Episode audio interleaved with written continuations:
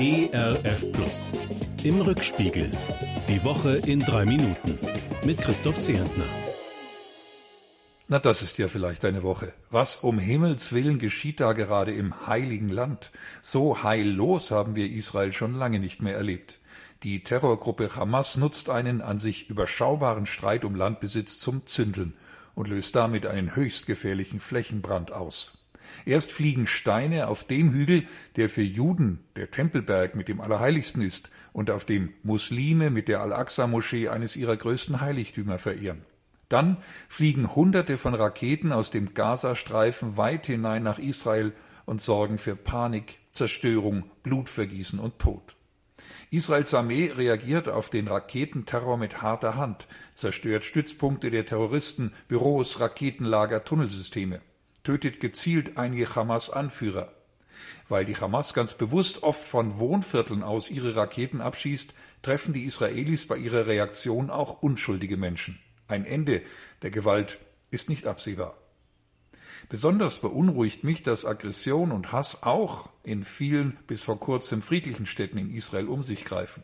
Jüdische und arabische Israelis in Akko, Lod und anderswo haben sich vor ein paar Tagen noch freundlich gegrüßt und gemeinsam Tee getrunken. Jetzt fliegen auch dort Steine, kommt es zu Schlägereien und Messerstechereien, werden Gebäude und Häuser zerstört und gewachsene Beziehungen gleich mit. Ein Freund aus Jerusalem berichtet mir, dass seine Warn-App ihm gestern den ganzen Tag über immer neuen Raketenalarm aus dem ganzen Land meldet und dass er dann jeweils einen Moment innehält, um zu beten, dass die Raketen kein Ziel und schon gar keinen Menschen treffen. Ein palästinensischer Freund erzählt erschüttert, dass er nur eine Reaktion auf diesen scheinbaren Triumph des Bösen kennt das Gebet um Frieden und Versöhnung. Lassen Sie uns beten für das heilige Land und seine Bewohnerinnen und Bewohner, für Israelis und Palästinenser, besonders für die Friedensstifter und Brückenbauer in dieser Region. Eine schlimme Auswirkung der Lage in Israel erleben wir auf den Straßen einiger unserer Städte. Synagogen werden angegriffen, israelische Fahnen verbrannt, Sprechchöre gegen Israel und gegen Juden gegrölt. Die Polizei muss aufziehen, um unsere jüdischen Nachbarn und Mitbürger zu schützen. Wieder einmal. Es ist eine Schande. Was sich als Kritik an Israel tarnt, ist für mich blanker Antisemitismus. Wir Christen sind jetzt gefragt, als Beter, als geschwisterliche Begleiter, die gerade jetzt zu unseren jüdischen Verwandten, Freunden und Nachbarn stehen. Gute Nachrichten gibt es Gott sei Dank auch in dieser Woche. Der Corona-Inzidenzwert sinkt immer weiter und liegt jetzt endlich wieder unter 100. In den nächsten Tagen und Wochen bekommen wir immer mehr von den Freiheiten zurück, die wir schmerzlich vermisst haben wurde ja auch höchste Zeit.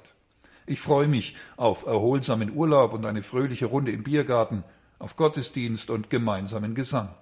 Nach vielen schwierigen Monaten können wir von Herzen genießen, was in verantwortlichem Rahmen möglich wird. Aber dabei bitte nicht die dramatische Lage in Indien, Brasilien und vielen anderen armen Ländern übersehen, in denen das Virus erbarmungslos wütet. Schaut hin, das Motto des Ökumenischen Kirchentags, der gerade von Frankfurt aus im Internet mitzuerleben ist, erinnert uns daran. Als Christinnen und Christen dürfen wir die Augen nicht zumachen angesichts von Not und Elend in der Welt, sondern müssen hinschauen, hingehen, handeln, unterstützen, Hoffnung leben und Hoffnung teilen. Das können wir nur, weil wir dabei im Blick haben, was wir am Himmelfahrtstag feiern. Jesus hat die Macht, er regiert, auch wenn Hass, Krankheit und Terror noch so wüten. Jesus Christus herrscht als König. Er hat das letzte Wort. Ein Wochenende mit Zeit zum Hinschauen und zum Mitbeten, ein Wochenende voller Shalom, Salam und Frieden. Das wünsche ich Ihnen und mir, Ihr Christoph Zehentner. Im Rückspiegel. Auch in der Audiothek oder als Podcast auf erfplus.de. ERF Plus. Gutes im Radio.